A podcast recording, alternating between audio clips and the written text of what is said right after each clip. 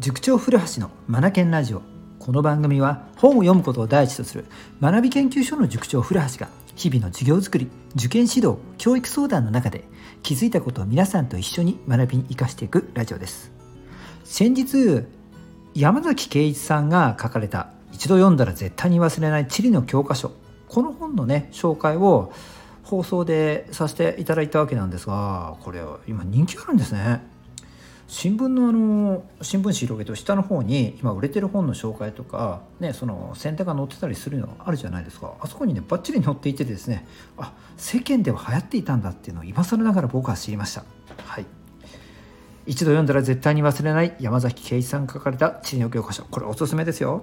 でねこの山崎圭一さんがあの現役の公立高校の社会科の教師であられるわけなんですがあの自らねその授業の内容というかこう自分の指導内容をですね YouTube で配信されたのが発端なんですよね。でそこで出版社さんがあのおこれはすごいぞということでですね、えーと、山崎さんに声をかけられて本を出版本の出版へとつながったようなんですよね。だから YouTube 動画とこの教科書を連動させてみていくと、うん、理解が深まりますよっていうのはなんかこう Amazon のリブなんか見てるとねいろいろ出てくるんですが。うん、そうかということで僕も見てみたんですがごめんなさいね僕は正直あまりそうは思いませんでした。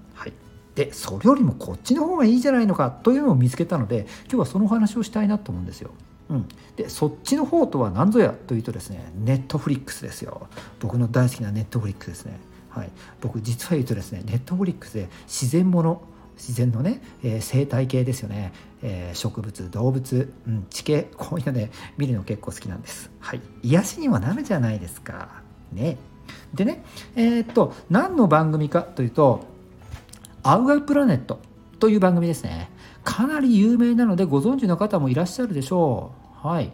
YouTube でも宣伝とかだったら見れるんじゃないのかな。うん、はい。で、これ、アウアプラネットという番組がですね、あの本当に専門的なんですよね。あのイギリスのね BBC が作ってる番組なんですがあのイギリスの動物学者ですごく有名なデビッド・アッテンボローさんですね。この方がですねえー、っとまあ、作られたんでしょうね、えー、構成そして自ら司会もアナウンスナレナレーションっていうのがナレーションもされていて非常にですね奥深い内容になってるんですよね。うんはい。最新のアウアプラネットだとアウプラアウアプラネット2が出ていてここはですね確かテーマが、えー、と移動でしたね。移動。動物の移動。地球全体を見た時に動物がどのような移動をしているのかという特集なんですよね。まあ、移動というと皆さん思い浮かべるのはあれじゃないですか。アフリカの大地をかけるあのサバナ気候で生活をするヌーですよね。ヌーの群れ。はい。ヌーその中にシマウマの群れなんか混じったりしてね。でその大移動を、えー、横から狙ってくるライオンたちとかね。はい。それから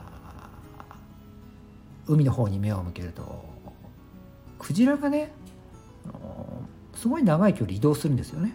うん。あのアメリカの東海岸あ間違えた。西海岸か。西海岸あのカリフォルニアとかあの辺りですよね。あの辺りで、えっと、クジラって子供を産んで育てるみたいなんですよね。うんうんうん。暖かいから。である程度大きくなったらその子供を連れてお母さんが一緒にですね餌を求めに餌場がねあの北の方にあるんですよね。ベーリング海っていうところにあってさあってそこまで一緒に泳いでいくんですが、まあ、この距離がかなり長いっていうことでですねそこの間のこのドキュメンタリーなんかもあったりしてまあ途中いろいろあるんですよね。あの人間が作った港それから船、えー、そういったところで巻き添えになってしまってね命を落とす子供とかはい、それから何といってもあれですよ。天敵シャチ。シャチに襲われるんですよね。子供がね。うん。はい。えーとまあ、シャチ頭いいですからチームプレーでねクジラの子供を何とかして仕留めようとしてもうすごいんですよね。あの子供のクジラの上にシャチが乗っかっちゃったりしてで1匹じゃないですから1匹2匹で軽々に乗っかってって子供を窒息死させちゃうんですよね。でそうこうしてるうちにもうとどめ出してなんかもう横からなんか親分みたいな人たちがその子供めがけて突っ込んでくるんですよね。もうまるでバスの衝突ですよ。そんな映像とか見てもうなんか泣けてくるんですが、うん、そうこうして移動していくんですよね。うん。でちょっと話それましたが地理の話ですよね。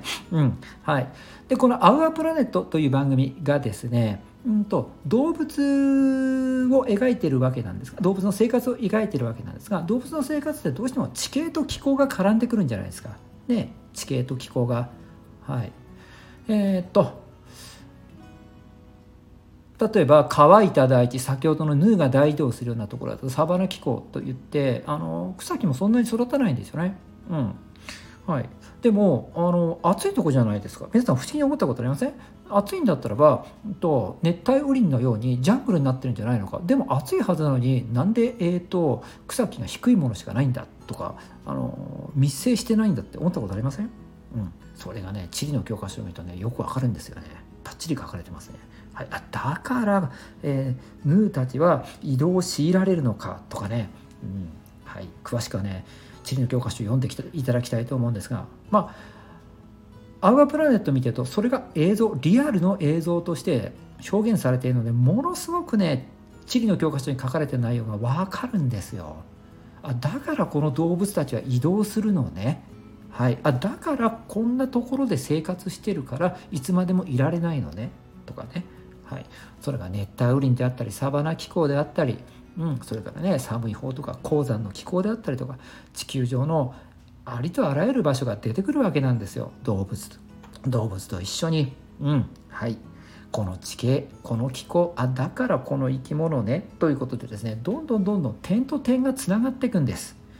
地理の教科書とアウアープラネットもうこれがねがっちりつながっていくんですよね。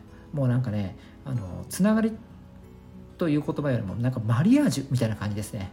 はい、すごく相性がいいと思いましたぜひね、ネットフリックスを登録されている方はですね、この地理の教科書を手に取ったら、むしろ大人がね、アウアプラネットを補足するために地理の教科書を横に置いて見ながら読むというのでもいいかも、ありかもしれないですよ。非常に理解が深まりますね。あ、地球ってこんなになってたんだっていうところまでね、あのー、理解が及びます。はい。この2つ相性とてもいいですね。ということでですね今日はあの世間で話題になっている地理の教科書、はい、これと相性のいい番組ということですねネットフリックスの「アウアプラネット」を紹介させていただきました。是非この2つ一緒に見て一緒に読んでですね理解を深めて、えー、なんだろうやっぱり地球、うん、地球が抱えている課題っていうところに目を向けていきたいなと思います。はい。今日も最後までお聴きいただきありがとうございました。Read more, learn more, change the group 素敵な一冊を。